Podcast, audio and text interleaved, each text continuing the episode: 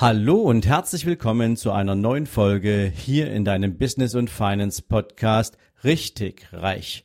Heute für dich wieder mit einem spannenden Interviewgast. Ich wünsche dir jetzt dabei viel Vergnügen, gute Unterhaltung und eine Menge spannende Impulse.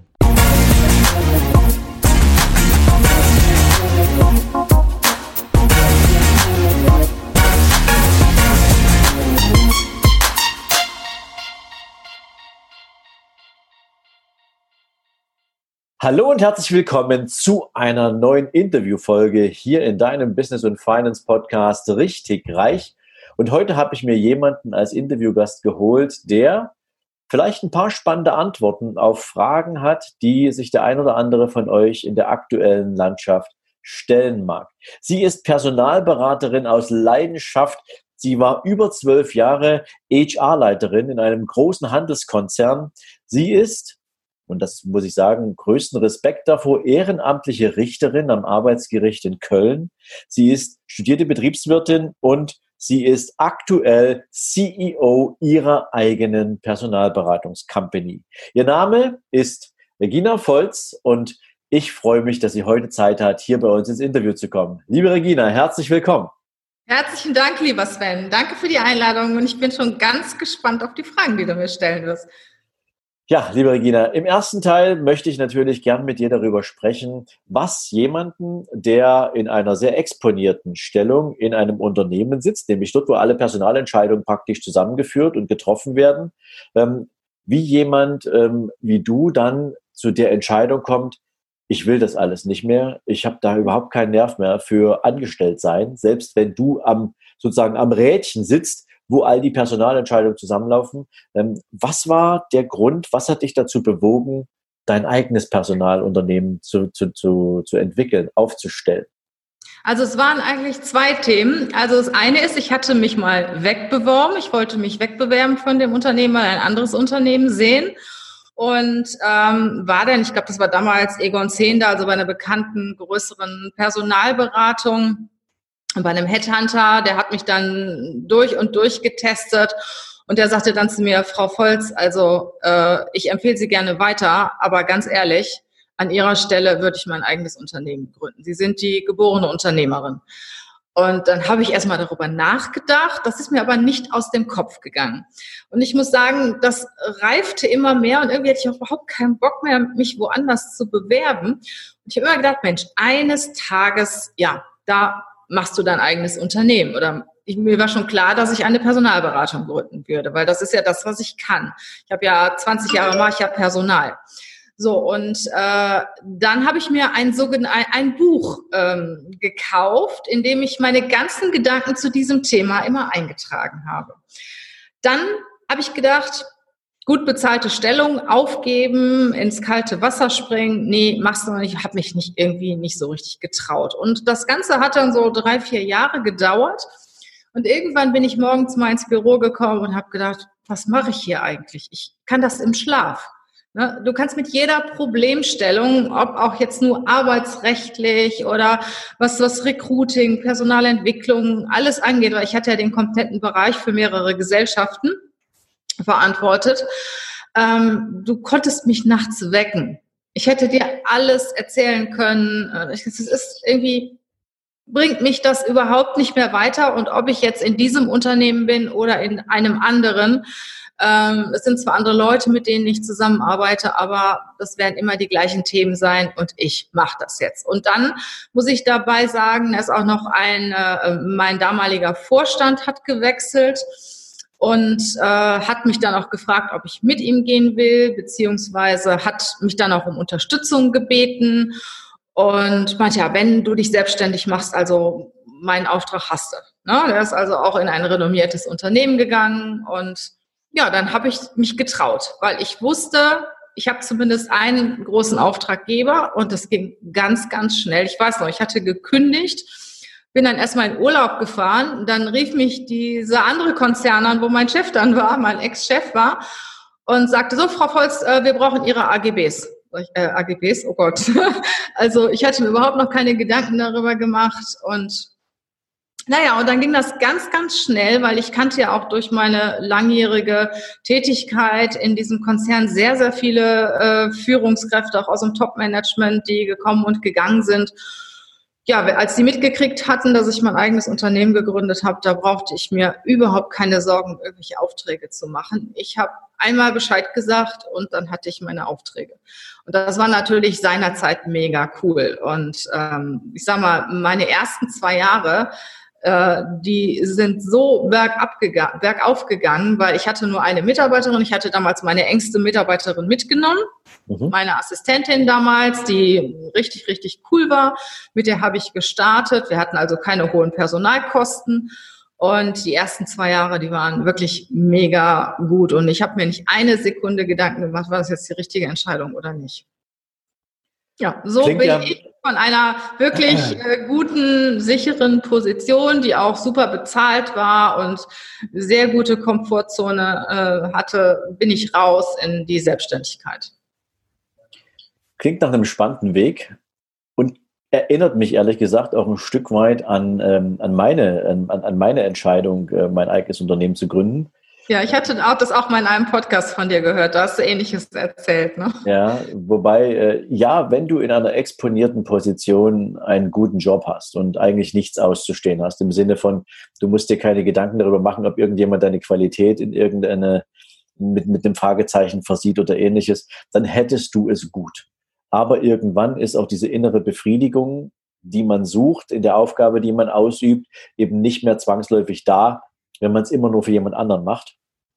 Und insofern, natürlich, wenn dir dann jemand, mit dem du schon viele Jahre gut gearbeitet hast, die Hand reicht und sagt, hey, ähm, ich traue dir doch alle mal zu, ich kenne deine Qualität, ich kenne deine Leistung, ähm, du bist äh, meine erste Wahl, wenn ich einen Auftrag zu vergeben habe, ähm, dann ist das natürlich eine wunderbare Einstieg oder ein wunderbarer Einstieg, den du nutzen kannst. Und logischerweise, das ergibt sich dann natürlich nach einem gut abgelieferten Auftrag, dass dann automatisch neue ja. kommen. Und es gab doch eine Sache, die mich in dem Konzern gestört hat, die mich nachher sehr gestört hat, und zwar war das die Politik.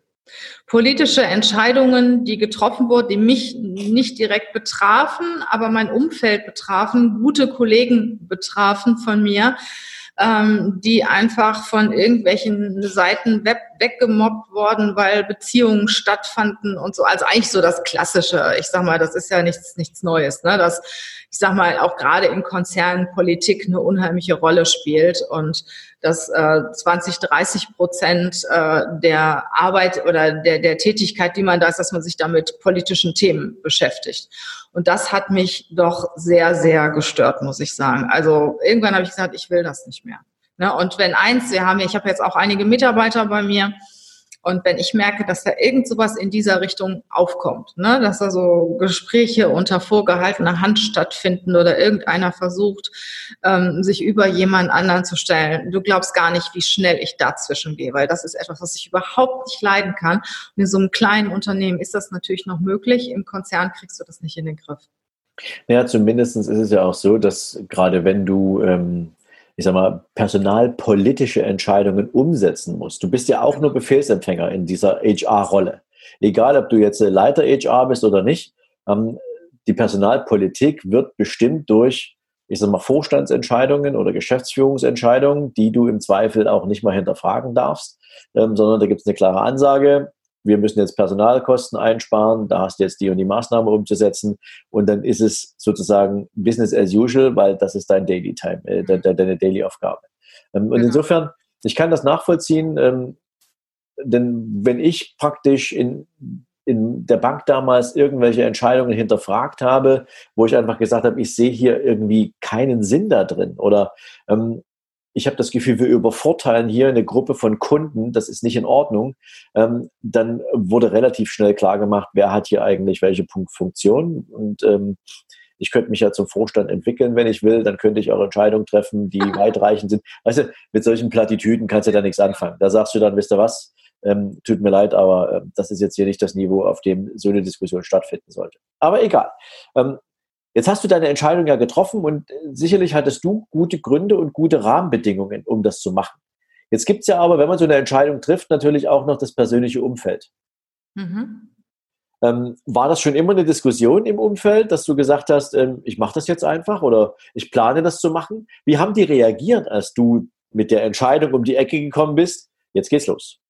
Also ich weiß noch damals, als ich dann äh, meine Kündigung ausgesprochen habe in dem Unternehmen, sagte der äh, Personalvorstand zu mir, sind Sie sich sicher, Sie begeben sich in ein Haifischbecken?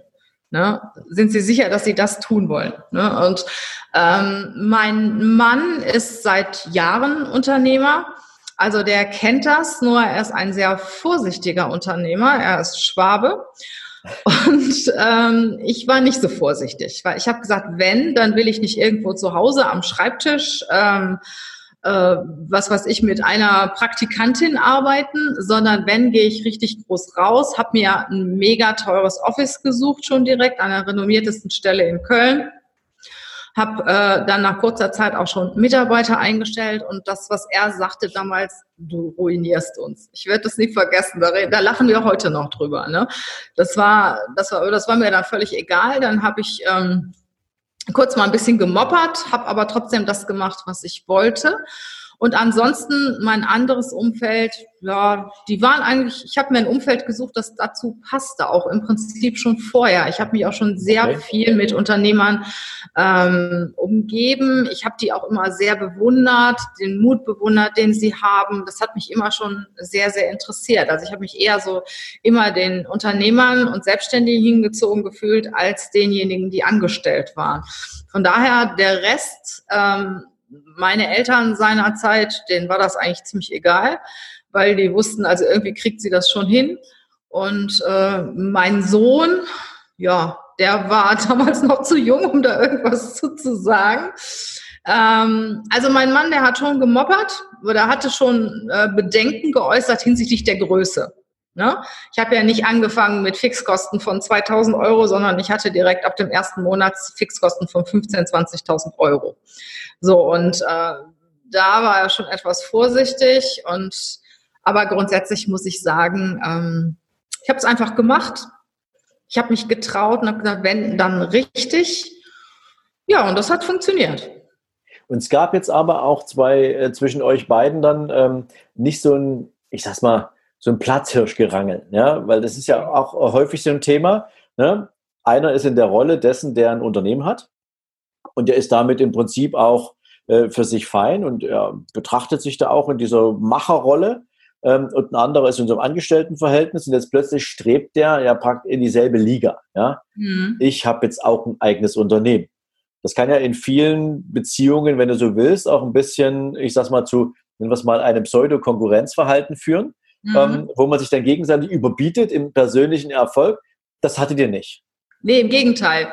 Also äh, vorher war es immer so, da mein Mann Unternehmer Tag und Nacht war oder ist, egal ob Urlaub oder sonstiges. Ähm, Im Urlaub kam es dann oft vor, äh, was weiß ich denn, haben wir gerade irgendwas besichtigt, Notre Dame oder so. Ich war total enthusiastisch äh, von dem Gebäude und er sagt, ach, ich bin mal eben eine Viertelstunde weg, war um die Ecke und hat mit irgendeinem Kunden oder was telefoniert. Ne? Und da war ich früher am Anfang unserer Beziehung immer stinkig, ne? weil so aus dieser Arbeitnehmerdenke, ich habe Urlaub und Urlaub ist Urlaub und sag doch jetzt mal deinen Kunden, dass du im Urlaub bist, schalte dein Telefon mal ab. Und nachdem ich ein eigenes Unternehmen hatte und nachdem ich mich selbstständig gemacht habe, war ich genauso. Und äh, da hat jetzt mir gedacht, ach nee, ne, wir haben doch Urlaub. Wie kann das denn sein, dass du im Urlaub mal telefonierst? Ne? Oder wir haben doch schon 20 Uhr abends. Wie kann das sein? Ne? Deine Arbeitszeit endet doch um 17 oder 18 Uhr. Also er hat das genossen. Ähm, und ich muss sagen, wir führen ja seit wir uns kennen, also seit 17 Jahren, eine Fernbeziehung. Und wir genießen das beide, weil wir beide sehr, sehr selbstständig ist. Mein Mann hat sein Unternehmen in äh, Baden-Württemberg, in Ludwigsburg, hat auch dort eine schöne große Wohnung. Und ich hier in Köln. Wir haben das mal versucht zusammenzuführen, hat nicht funktioniert, weil als Rheinländer ins Schwabenland zu gehen, ist ein bisschen schwierig. Und da okay. habe ich das, das geht nicht lange gut. Ne? Ich habe es mal ein paar Monate probiert und äh, das war dann auch so. Dann hat mein damaliger Arbeitgeber gesagt, mach das mal, mach zwei, drei Tage Homeoffice und probier das erstmal aus. Und das war gut so, weil ich hatte damals die Kündigung, die ich ausgesprochen hatte, dann ganz reumütig wieder zurückgezogen. Okay. Ähm, Und äh, für uns ist das ein Modell, das wir jetzt schon seit wir uns kennen, seit 17 Jahren äh, 350 Kilometer auseinander leben. Mein Mann ist geschäftlich viel unterwegs, ich jetzt mittlerweile auch das ein oder andere Mal. Manchmal treffen wir uns irgendwo in der Mitte oder woanders und manchmal in äh, Ludwigsburg, manchmal meistens allerdings in Köln. Da haben wir jetzt doch schon mittlerweile unseren, unseren Lebensmittelpunkt gewählt. Ähm, aber wir sind beide sehr frei. Das heißt, ähm, mein Mann hat fast jeden Abend irgendwelche Kundentermine, irgendwelche Geschäftstermine und ich genieße das auch. Also ich habe auch viele Termine abends und das ist etwas, äh, was ich mit einer eigenen Selbstständigkeit natürlich viel eher auch vertreten und verstehen kann. Ne? Ich sitze jetzt nicht zu Hause und warte, dass mein Mann kommt sondern im Gegenteil, ne, wenn er sagt, oh, ich komme jetzt statt freitags äh, schon dienstags, weil ich vielleicht einen Termin in Aachen oder sonst wo habe, sage ich, ups, ich habe aber jetzt Dienstag, Mittwoch, Donnerstag schon abends Termine. Und ähm, wir genießen die Fernbeziehung schon seit, ja, seit 17 Jahren und genießen beide sehr viel Freiheit. Also es ist ein besonderes Modell, das muss man mögen gibt uns natürlich beiden sehr starke Möglichkeit, uns beruflich zu entfalten, zu entwickeln und auch sehr viel Zeit in den Job zu investieren. Ja, und am Ende ist es vielleicht sogar auch eine gute Gelegenheit, die Zeit, die man dann miteinander verbringt, auf eine andere Art und Weise wertzuschätzen. Ja? Wenn ich nach Ludwigsburg komme, steht der Blumenstrauß auf dem Tisch. Ich werde vorher gefragt, was möchtest du heute Abend essen? Die Wohnung ist geputzt. Ähm, das ist ja das Wichtigste.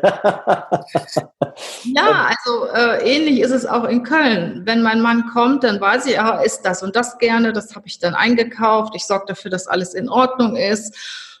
Es ist einfach was anderes, als wenn man äh, Tage und Wochen lang rund um die Uhr miteinander verbringt. Das haben wir die letzten drei, vier Wochen jetzt aufgrund der Situation mal gemacht. Da waren wir sehr, sehr lange zusammen.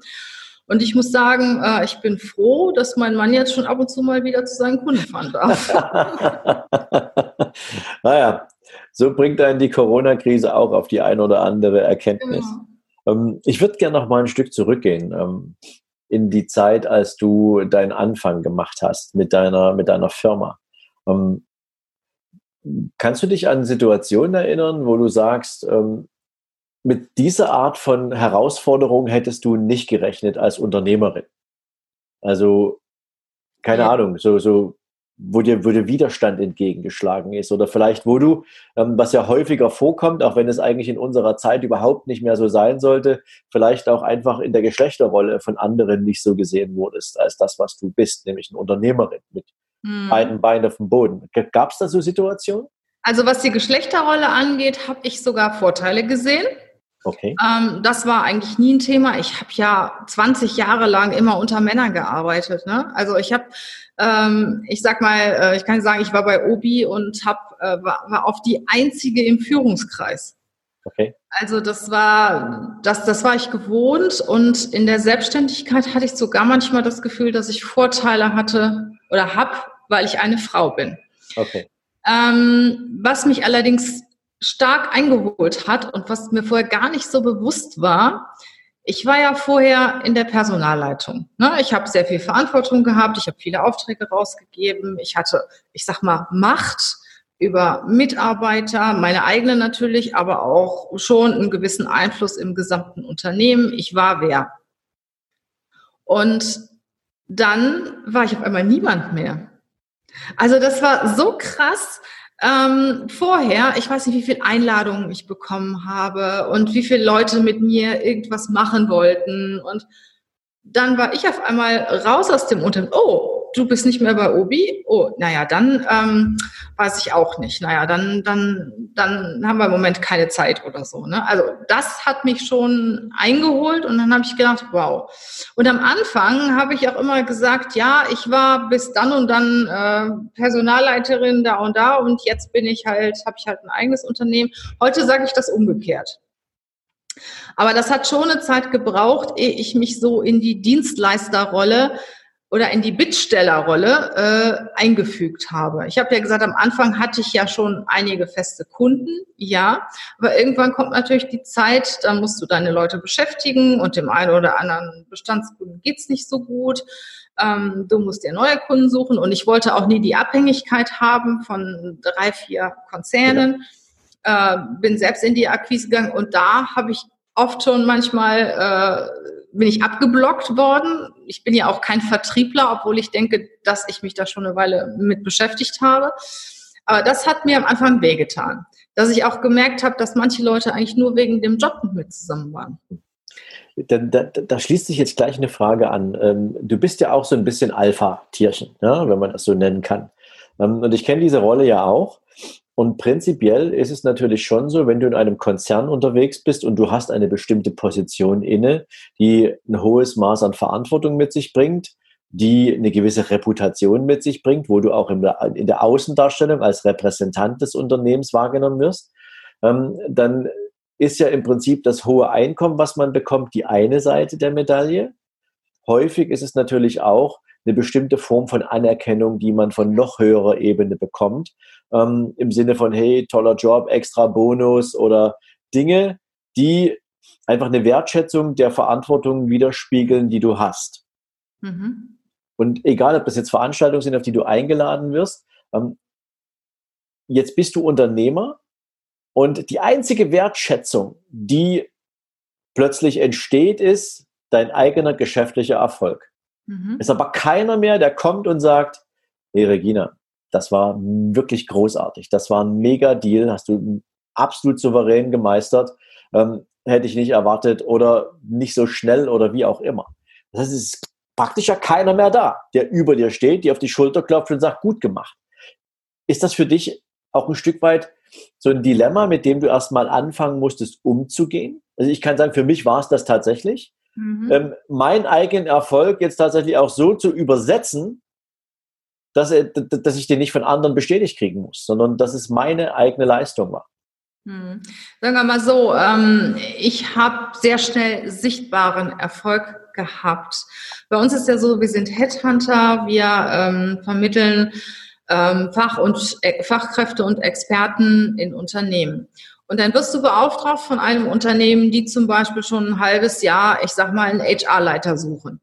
So, und dann kommst du und lieferst denen nach zwei Monaten den HR-Leiter, weil du halt das Netzwerk hast, weil du auch bei der Auswahl ähm, sehr, ich sag mal, genau und, und passend den richtigen Kandidaten finden kannst, weil du dich halt damit auskennst. Und dann krieg, also ich habe den Lob gekriegt, ich habe ganz, ganz tolle Kunden und da muss ich so sagen, ich lobe den Mittelstand, ähm, der wirklich viel, viel dankbarer ist oder sehr, sehr dankbar ist. Und ähm, ich habe schon tolle Briefe bekommen und ich weiß noch, eines, eines Tages rief mich mal eine Kundin an, eine Inhaberin von einem sehr, sehr bedeutenden äh, Unternehmen aus dem Mittelstand und sagte, Frau Volz, ich bin heute Morgen mal aufgewacht und habe mir überlegt, ich muss Sie mal anrufen und Ihnen Danke sagen. Und das sind schon tolle Sachen. Ja, von den, von den Kandidaten haben wir Blumen bekommen, Pralinen bekommen. Äh, die haben uns zum Essen eingeladen. Also das ist schon ein Feedback, weil wir ja sehr, sehr schnell auch Ergebnisse erzielen. Natürlich ist es auch andersrum, dass wir es mal nicht schaffen, eine Stelle zu besetzen. Da kriege ich natürlich auch mit einem großen Holzlöffel eins oder Druck gemacht oder so. Aber in den meisten Fällen ist es so und davon profitieren auch meine Mitarbeiter, die natürlich genauso oft abgeblockt werden, wenn sie irgendwo anrufen wie ich ähm, wenn, wenn sie dann jemand vermittelt haben und die Leute sind mega dankbar. Zum Beispiel habe ich den, äh, ähm, den Ehemann von einer, von, von der Patricia Kelly vermittelt mal vor einiger Zeit. Und die waren so dankbar. Ja, ich habe die zu Hause besucht und ähm, die ist mir so dankbar und das sind so, das sind so Sachen, so total liebe Sachen auch, die ich vorher im Unternehmen nicht bekommen habe. Also wenn ich da mal einen guten Mitarbeiter akquiriert habe für eine Position, da hat der Kollege, Abteilungsleiter oder Fachbereichsleiter gesagt, ach ja, gut gemacht, danke und dann war's das auch. Mhm. Ne? Und okay. Und mittlerweile bin ich auch froh, muss ich sagen, dass ich aus manchen Unternehmen auch wieder rausgehen kann.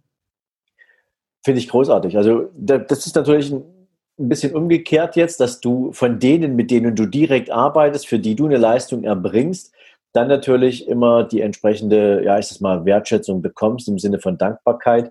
Ähm, häufig drückt sich das ja eigentlich nur in einer entsprechenden finanziellen äh, Zuwendung aus. Na, du machst einen Preis für die Vermittlung und normalerweise ist dann erledigt. Ähm, und ich kann das aber unterstreichen, dieses Thema Mittelstand.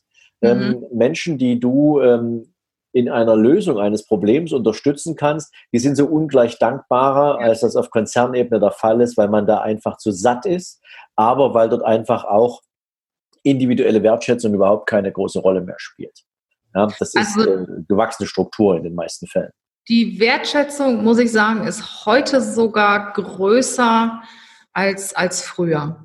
Ja, weil ähm, ich suche mir mittlerweile meine Kunden auch aus. Ich mache auch wirklich bei dem einen oder anderen Schlussstrich, der mich nur stresst, meine Mitarbeiter stresst, die Rechnungen nicht bezahlt, was auch immer, da habe ich dann keine Lust drauf. Mhm. Und ich liebe mittlerweile den Mittelstand und wir coachen ja auch viele Geschäftsführer in den Themen Führung und Personalmanagement.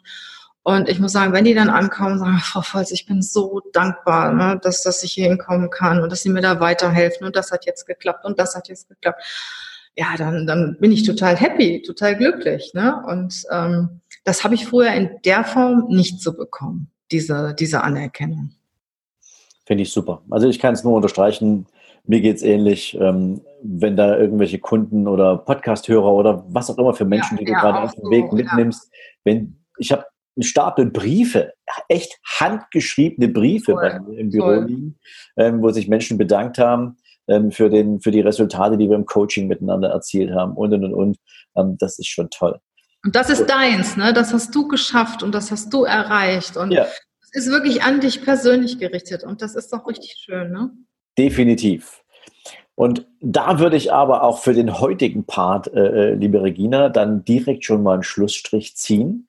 Heute ging es erstmal vor allen Dingen darum, mal zu gucken, was ist eigentlich so dahinter, wenn du ein eigenes Business startest, wie du mit dieser Businessgründung umgegangen bist, weil das natürlich für viele, die sich mit dem Aufbau eines eigenen Unternehmens beschäftigen, sehr relevante Fragestellungen sind. Und ich glaube, der ein oder andere konnte sich in dem, wie du rangegangen bist, ähm, durchaus auch wiederfinden. Morgen sprechen wir mal über deine Arbeit, über das, was du tust, über das, was Menschen eigentlich lernen können im Umgang ähm, mit sich selbst, aber eben auch in der Selbstvermarktung und vor allen Dingen, wie es darum geht, ähm, sich ja, für einen Arbeitgeber interessant zu machen. Ich wünsche euch allen da draußen für heute erstmal jede Menge Erfolg bei allem, was ihr tut. Wir hören uns morgen zum zweiten Teil mit Regina wieder. Und äh, ja, liebe Grüße und bye bye. Tschüss.